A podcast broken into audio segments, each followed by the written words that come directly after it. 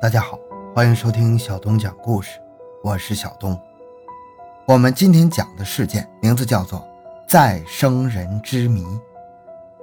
投胎转世通常只出现在小说或电影里，我们在生活中谁也没见到过这种不可思议的人。可是，在湖南省怀化市通道侗族自治县平阳乡等地，竟然有这么一群人。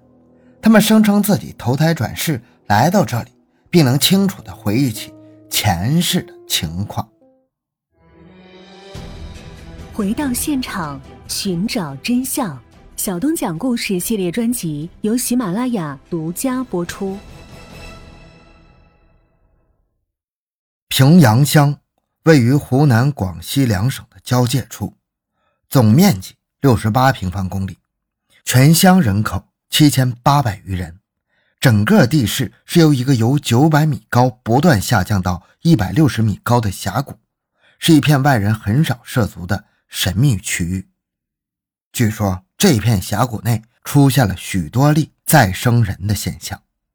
一些权威专家来到平阳乡进行实地考察，当地相关部门也将再生人现象作为田野文化进行调查，以期能解开这里。频频出现的再生人的谜团。据平阳乡领导介绍，以前当地也出现过再生人，但没有做深层次的分析和研究。毕竟目前还不能从科学角度来解释再生人出现的原因。这些再生人出生之后并没有什么异常，长大了却能如数家珍般的说出自己的前世的姓氏、名字、住在哪里、周围的邻居，以及前世都做过什么事儿、怎么生、如何死等等。很多再生人能找到前世居住之地或下葬之所，或找到前世的亲人再续亲情。平阳乡普头寨有一个姓吴的男孩，一岁多会走路以后，家人经常带他到集市上玩。有一天，妈妈陆居桃抱着他，遇到寨子里一个姓荣的屠夫，还没等打招呼，小男孩便开始拼命的哭叫挣扎。自那以后，家人发现。小男孩只要见到荣某，便大哭大叫，转身就走。荣某十分郁闷，因为当地有个迷信的说法：小孩子见到将死之人会害怕的，不敢看对方，吓得哭起来。这孩子一见到自己就哭，难道预示自己快要死了？好在日子一天天过去，荣某并没有发现什么异常，渐渐的也就不在意吴家小男孩的反应。时间过得很快。转眼，小男孩可以像大人那样流利的说话了。左邻右舍又发现一件令人费解的事儿：每次吴家小男孩看到有谁在地里采摘喂猪菜，便一本正经地指点人家哪种野菜太苦，猪不喜欢吃；哪种野菜太辣，采多了猪吃不了。看着他严肃认真的表情，大人们都觉得有趣又好笑啊，心想一个小孩子能懂什么？有一天。吴家小孩又在指点别人采摘喂猪菜，有个老奶奶逗他，问他怎么会知道自己偏不听他的。小男孩急得大喊，说自己前世是外公家里养的一头大白猪。妈妈陆居桃在旁边听得心里一惊啊，想起儿子自从说话起，时不时的就说自己是白猪，难道确有其事？这也太不可思议了。回家后，陆菊桃郑重其事地问儿子：“为什么说自己前世是一头大白猪？”男孩慢悠悠地讲了这件事的缘由。在前世，他今世的外公从集市上买了一只白猪崽，养肥养大以后，卖给了姓荣的屠夫。荣某来抓猪的那天，小白猪瞅准机会，拼命地往外逃，一直逃到家背后的山地。后来还是遭到荣某带人围捕。抬回去杀后卖了。陆居陶记得父亲家确实发生过这么一件事他还给那头大白猪采过野菜呢。那时候还没有小男孩，家里更没有人跟他说起大白猪，他是怎么知道的？难道自己的儿子真是转世的再生人？从那以后，一传十，十传百，吴家小男孩是大白猪转世的事情渐渐传开了。人们干脆不叫男孩的名字，戏称他叫小白猪。一直到了现在。屠夫荣某也放下宰猪刀，不再杀生，成为素食者。附近的都垒侗寨还有个做生猪买卖的人，叫游民。游民中年得子，取名游海，全家人都非常宠爱。小游海平时由外公外婆照顾。他三岁的时候，每次见到外婆炒菜，都说要少放油，说烂羊没有油，要给烂羊的家人送油。没出过远门的外婆听不懂烂羊是什么意思。只当小孩子在说胡话，哈哈一笑，没当回事儿。有一天，尤海跟着外公到集市上买猪崽，那年猪崽少，去了三次都没买到。尤海对外公说：“他在烂羊村的家里养了一头大黑母猪，猪肚子下面有白条的花纹，每窝都能生十二只白色的小猪崽，让外公去烂阳村拿。”外公听得稀里糊涂啊，担心孩子得了什么怪病。回去赶紧跟女儿女婿说了这件事儿。第二天，家里人仔细问尤海：“赖阳村是什么地方？怎么样才能到那里？”他指着大路说：“沿着路走到双江，再从双江去烂阳村。”他以前就住在烂阳村的一个姓殷的人家里。家里人听得将信将疑呀，立马带着小尤海一块前往。到了双江一打听，没想到还真有个烂阳村。尤家一行来到了烂阳村的殷家，巧的是，游民竟然认识殷家的主人殷玉贵原来这两个人早些年就在双江相识。殷玉贵听了游海的事情，觉得特别惊奇，带着他们去了猪圈，与小游海说的一模一样，真有一头肚子带白纹的黑母猪，刚出生不久的十二只白色小猪崽，喂着母猪睡得正香。两家人盯着尤海，惊得半天没说出话来。尤海长大以后，有一天跟家人谈起他的前世，原来前世他是烂阳村殷玉贵的儿子，名叫殷小敏。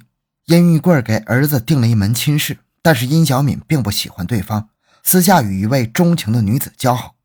家里知道后，多次训斥他，甚至要与他断绝父子关系。殷小敏一时气不过，喝下一大瓶农药自尽。按照当地的风俗，自杀的年轻人是不能进祖坟的。于是，殷家将殷小敏埋葬在一处河滩上，在他附近还埋葬了一位叫做桂敏的年轻人。桂敏因为多次偷盗，被人抓住砍了三根手指，最后因为伤口感染而死。尤海很清楚地记得，他跟桂敏在河滩上埋了八个月，尸体没有腐烂变臭。有一天，游民撑着雨伞经过那附近。殷小敏和桂敏便一起躲进游民的伞底下，跟着他一起来到都垒洞寨转世为人。殷小敏做了游民的儿子，桂敏则投胎到一个姓姚的人家，成了女孩子，生下来就缺三根手指。尤家人去姚家打听，果然如尤海所说，姚家女孩跟尤海同岁，手指残缺。于是游明带着尤海再去烂阳村认亲。从那以后。尤海就有了两个家。每次去烂阳老家看父母时，他都会提上一些茶油，因为烂阳的茶油产量非常少。平阳乡再生人的群体中，还有一个极具神秘色彩的典型人物。这个侗族女人名叫石尚人，一九六三年出生。在他两三岁的时候，就开始跟家人说自己的前世叫姚家安，是汉族人，住在西县那边，生有一儿一女。儿子叫吴春，女儿叫吴梅。家人以为小孩子鬼上身，有些害怕，请来法师驱鬼。事后并不见有什么效果。孩子除了诉说前世的事有些奇怪，其余也没什么异常，也就由着他讲了。石上人十一岁那年，对着家人说，自己前世是西县一个吴姓人家的二儿媳，一九六零年五月十一日去世，死的时候儿子才十个月。接着，石上人又说出前世的死因。那天他去地里种豆子，回来的时候满脚是泥，就在附近的鱼塘里洗了脚，没想到却中了毒。到家之后开始发高烧，一连烧了三天。一起在鱼塘里洗脚的何家大儿媳也中了毒，但用灯心草治好了。他不肯用灯芯草治，最后感到自己浮了起来，不管肉体，自顾自走了。其实也是回不去肉身了。他走啊走啊，跟着很多人上了山，一直走到一个河道的独木桥中间，有个白胡子老头让他回去，于是他投胎到了平阳的石家。石上人的家人听了这番话，面面相觑，于是带着他来到了西县的吴家。一进门，石上人热情地招呼吴家的老小，完全没有陌生的感觉。吴家的人也非常震惊啊，他们都感觉石上人的一举一动的确跟以前的母亲姚家安很像。如今，大石上人几岁的吴梅一直叫五十岁的石上人为娘。此外，无论是吴梅嫁女，还是吴春儿子娶媳妇，石上人都以母亲的身份给他们送去贺礼。石上人已经十多年没有吃过米饭了，每天只吃少量的蔬菜，喝一些井水，身体很棒，下地干活从不感觉疲倦。虽然石上人现有两个家，但是令他遗憾的是，因为对前世记忆深刻，他感觉自己没有童年。也许是他的这个遗憾，也是很多再生人不愿提及前世之事的原因吧。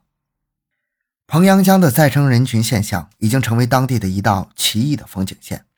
都垒洞寨还有一个叫做吴祖珍的人，据说他们兄弟几人的四个孩子都是转世再生人，这真是离奇的无法形容。